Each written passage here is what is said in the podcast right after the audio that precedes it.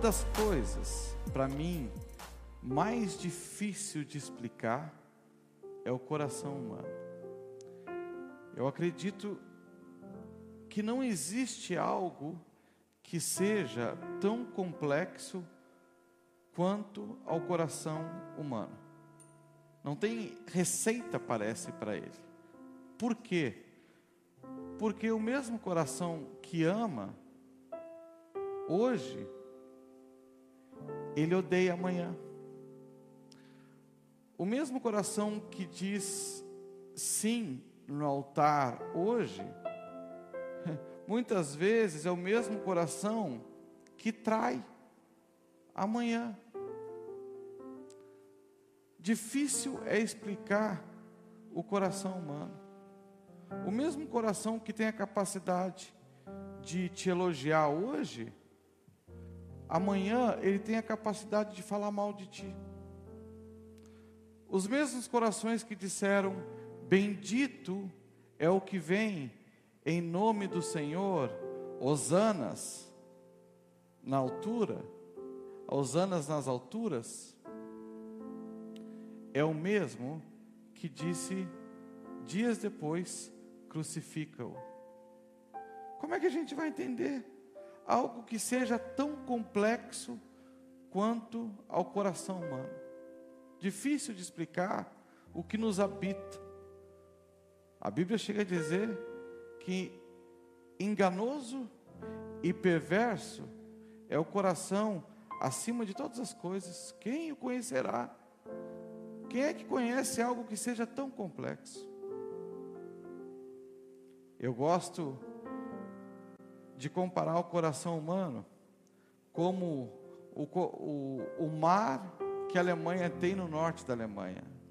Eu gosto de falar sobre ele porque ele é muito diferente do mar que nós temos aqui.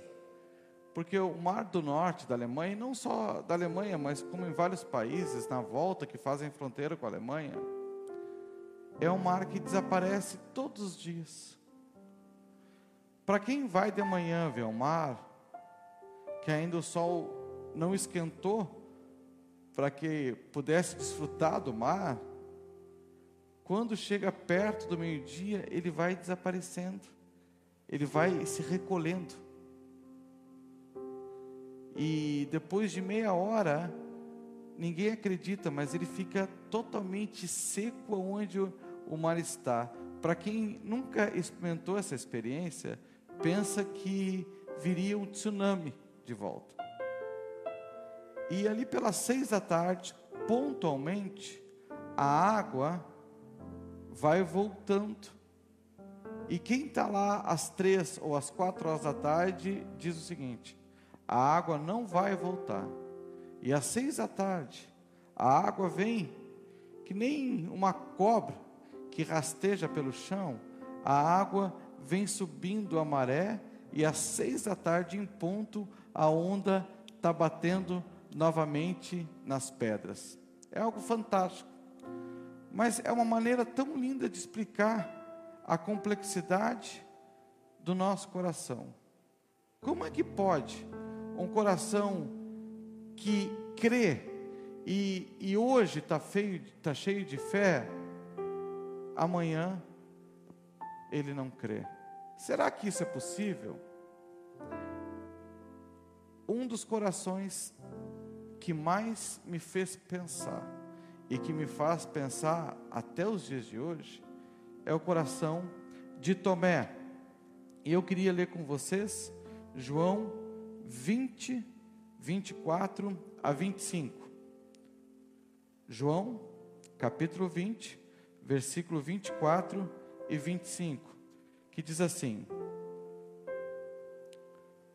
Tomé, chamado Dídimo, um dos doze, não estava com os discípulos quando Jesus apareceu. Os outros discípulos lhe disseram: Vimos o Senhor. Mas ele lhes disse: Se eu não vir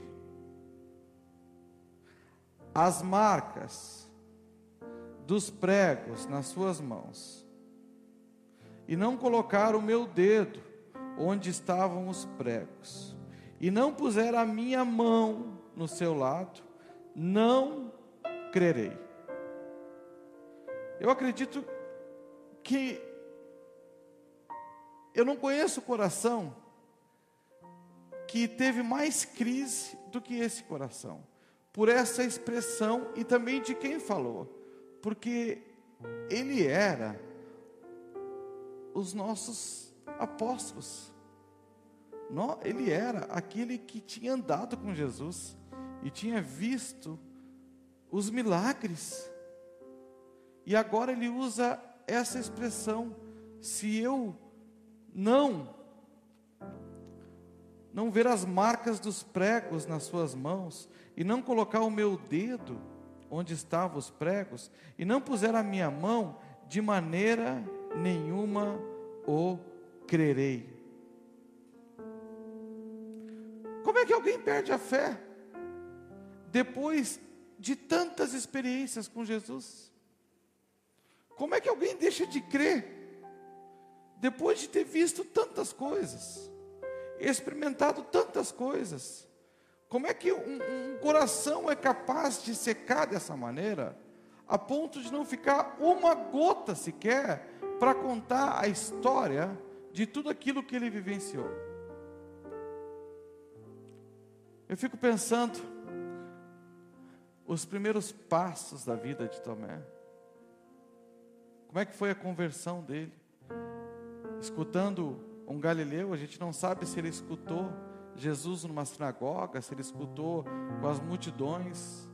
Eu sei que um dia ele escutou essa palavra: Tomé, vem e segue-me. E não é fácil largar tudo e seguir o Senhor. Mas teve um dia que ele teve que abandonar a sua profissão. Pedro era pescador, a gente não sabe qual era a profissão de Tomé, se ele também era um pescador, mas ele teve que abandonar. Também depender de contribuições que as pessoas davam, porque ele aceitou o vem e siga-me. É uma das coisas mais poderosas e uma das decisões mais importantes da vida de qualquer pessoa.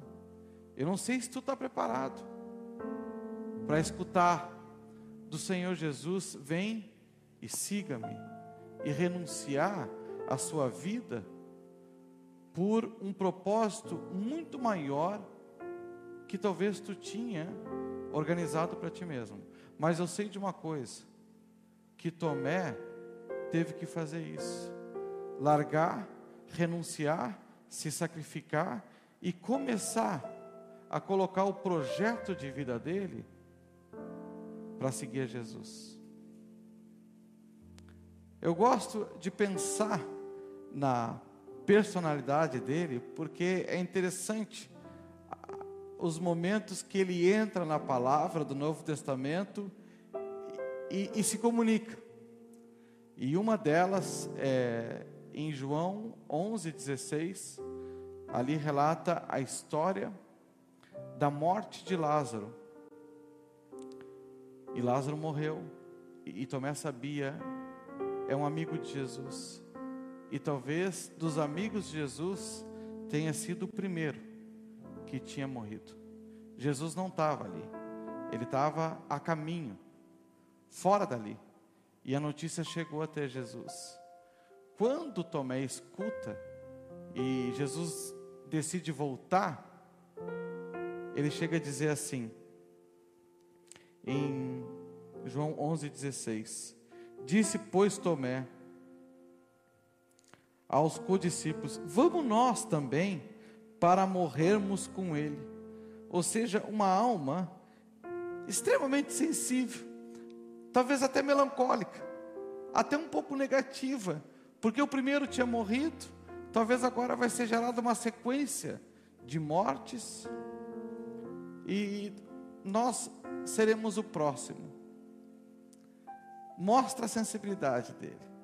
Outra parte que eu gosto muito está em João 14, onde ele tinha pregado uma das mensagens mais lindas que a gente ama pregar, que diz assim: Jesus falando, não se turbe o coração de vocês, creia em Deus, creia também em mim.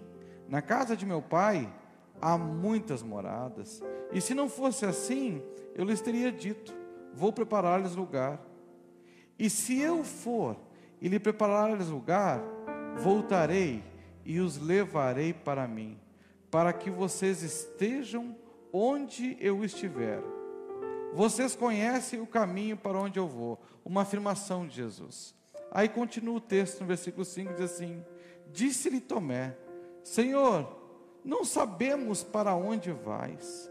Como então poderemos saber o caminho? É interessante porque para ele o caminho não tinha ficado claro ainda. Para onde iremos? E é o que nós todos queremos. Eu gosto da maneira como ele protesta Jesus. Ele mostra para a gente um caminho claro, pela qual a gente pode andar e caminhar. E, e fruto dessa pergunta vem a, a, a resposta que revolucionou o mundo e revoluciona até hoje, aonde Jesus disse: Eu sou o caminho, a verdade e a vida. Faltou ele dizer talvez Tomé. Eu sou o caminho, a verdade e a vida, e ninguém vem ao Pai a não ser por mim. Essa foi a resposta de Jesus para uma das perguntas de Tomé dentro dessa personalidade dele. Aí eu fico pensando as coisas que ele pôde conviver e o coração dele se enchendo dessa fé e dessa alegria de servir ao Senhor.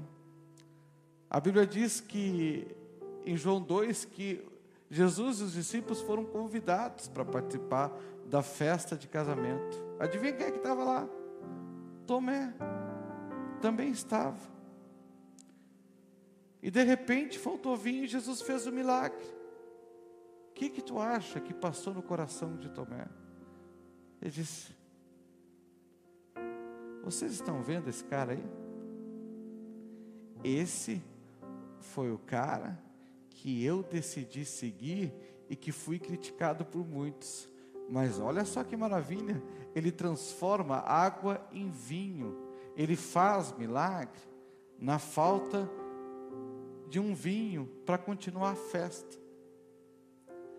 Fico pensando nele, ah, no pecado, não no pecado, mas na história do barco, da tempestade, onde Tomé também estava.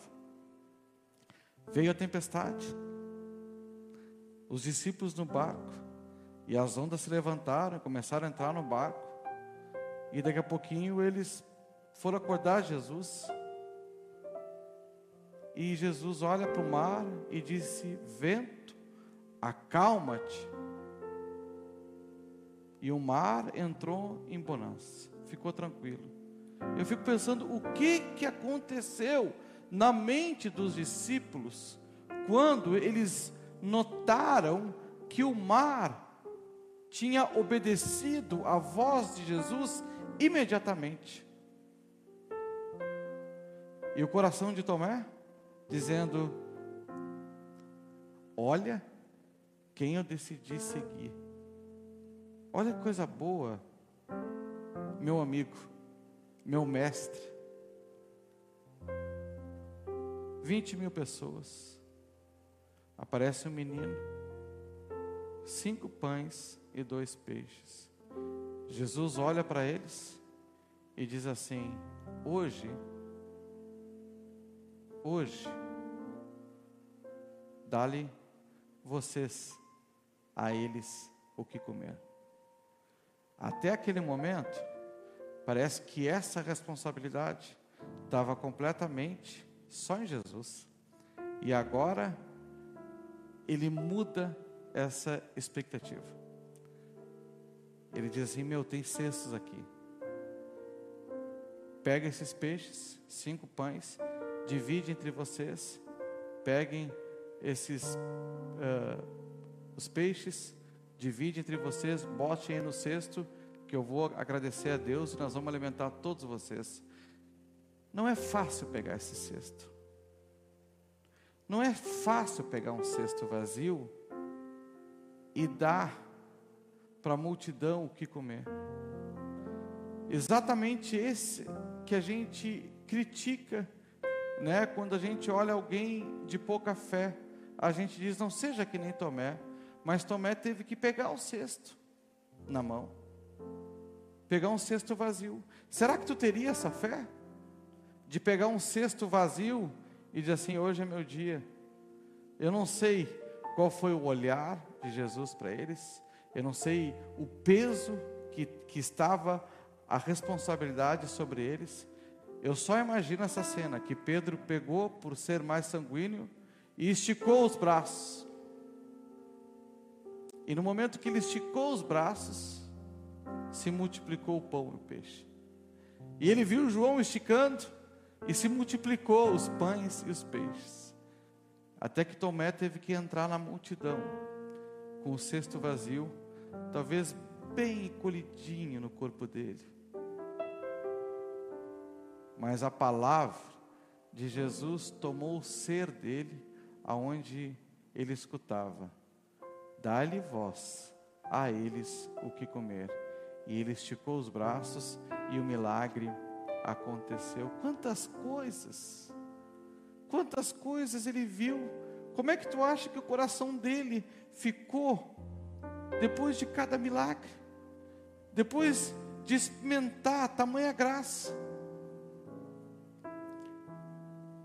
Sabe o que é tu chegar na frente de um túmulo de alguém que estava morto há quatro dias? E a única coisa que não passa pela tua cabeça é que Jesus vai tirar alguém da morte, que ele vai ressuscitar um ser. E talvez sem saber para onde olhar e nem ter palavras para Marta e Maria, que eram as irmãs de Lázaro, sem ter uma palavra de consolo, ele escuta exatamente isso. Eu sou a ressurreição e a vida. Aquele que crê em mim, ainda que esteja morto, viverá. Lázaro, vem para fora. Meu.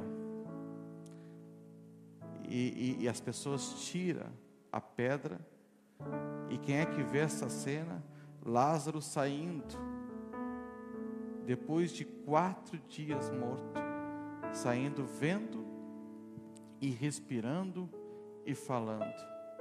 Ah, eu tenho certeza que esse foi um dos dias inesquecíveis na vida de Tomé.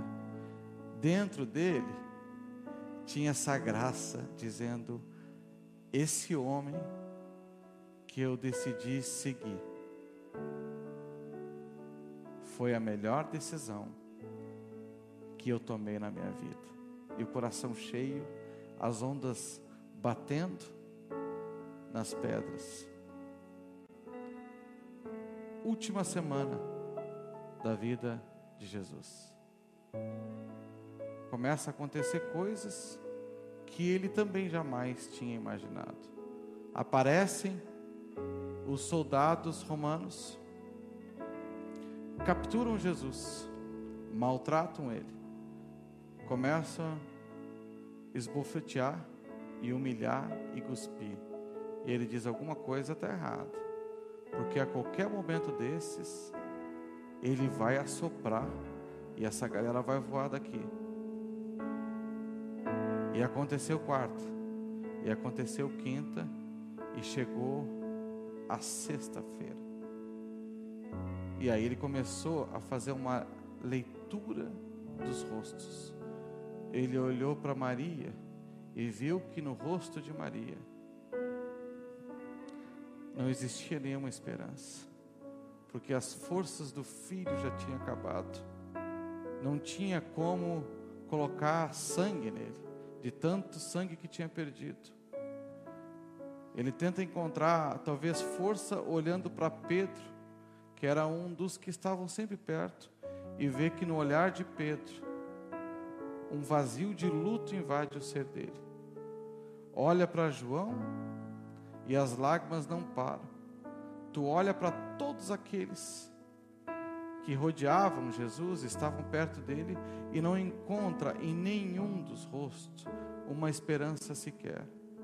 A única coisa que tu vê é aquele teu amigo, teu mestre, levando uma cruz e dizendo: não é possível, não é possível. Jesus é crucificado e morto.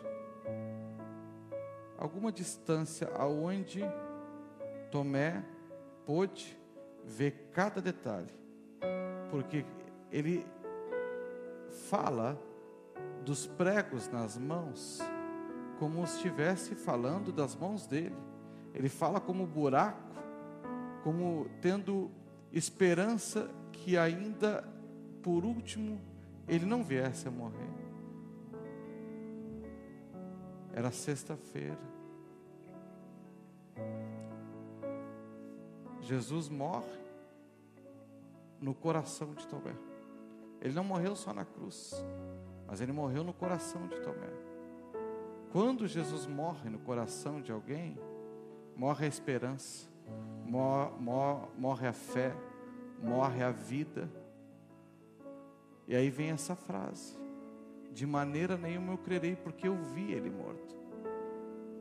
Eu vi ele em quem eu coloquei todo o projeto da minha vida, eu vi ele morto.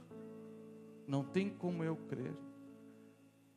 É impressionante o que pode acontecer no coração da gente. O mesmo coração que hoje está cheio de amor, amanhã ele está cheio de ódio. O mesmo coração que hoje elogia, amanhã ele fala mal. E o mesmo coração que hoje crê, amanhã não se encontra restos de fé no coração dele. O domingo veio. Queria eu estar na sexta-feira e dizer para Tomé: Tomé, espera só dois dias. O domingo não chegou ainda. O domingo chegou. Ele chegou poderoso. Na minha perspectiva, tinha que ser que nem um cometa a ressurreição, tinha que abalar toda a terra, era para que todas as, as, as, estrelas deveriam uh, iluminar, o sol deveria iluminar muito mais, a terra era para entrar em festa, porque o Criador de todas as coisas, a palavra, o Cristo, venceu a morte. Só que a ressurreição não teve poder de agir no coração de Tomé. A Bíblia diz, que eu quero ler com vocês,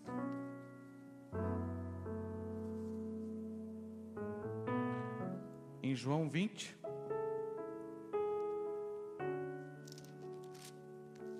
essas palavras.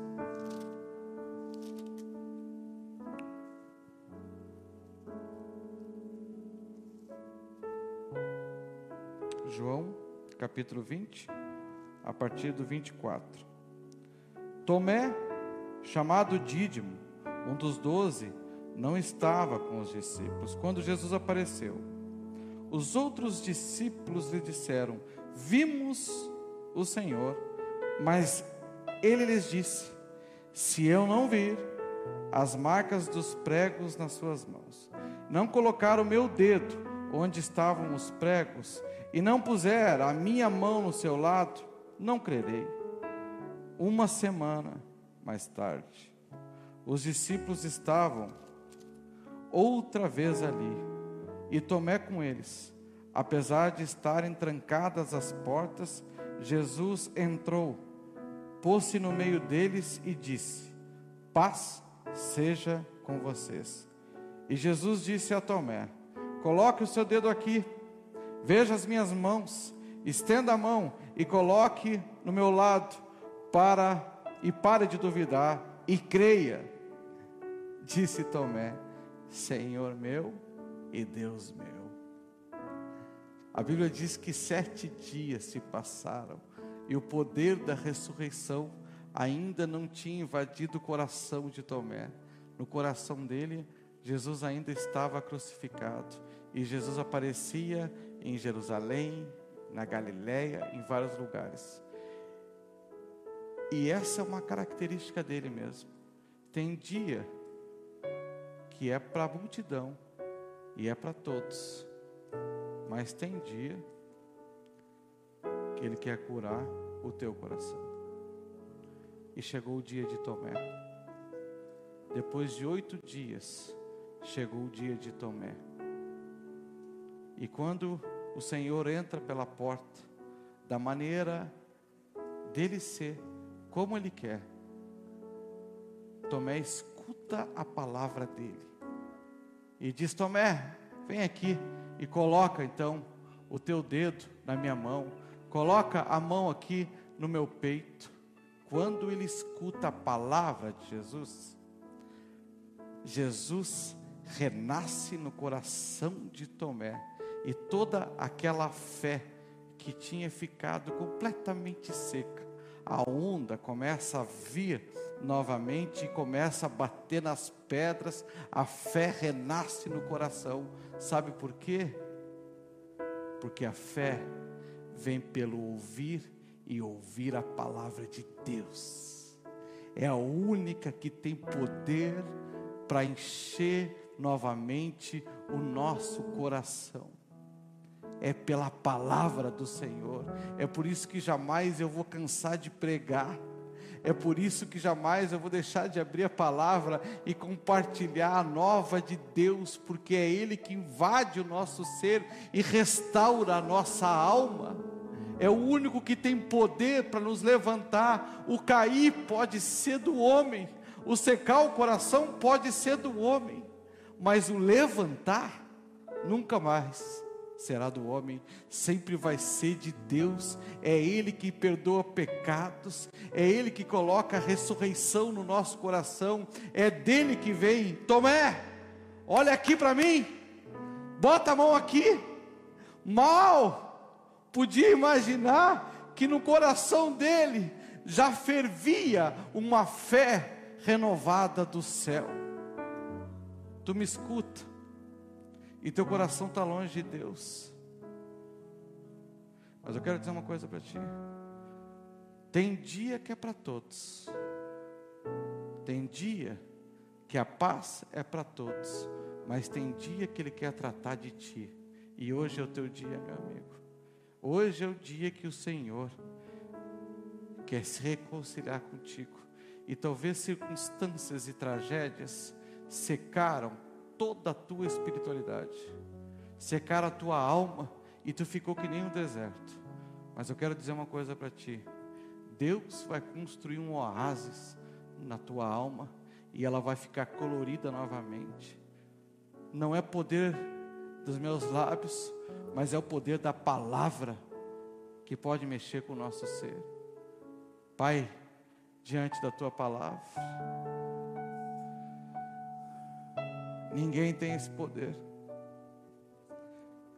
Ninguém tem de trabalhar naquilo que é mais complexo do nosso ser, que é o nosso coração. Ninguém tem poder de curar ele se não for a tua palavra. Ninguém tem poder de dar uma nova vida se não for a tua palavra. Ninguém tem poder de perdoar pecados se não for tu, Senhor. Ninguém tem poder de dar vida se não for o tu, Senhor. Ninguém tem poder de re reconectar nós com Deus novamente se não for tu, Senhor. Ninguém. A vida, tu és. A porta, tu és. O pão, tu és. A luz, tu és. Tu és. Senhor, até o céu se tu não estiver lá, não tem graça. Pai, nos prostramos diante da tua presença, nos inclinamos diante da tua grandeza, porque os profetas falaram e nós afirmamos que tu és o Todo-Poderoso.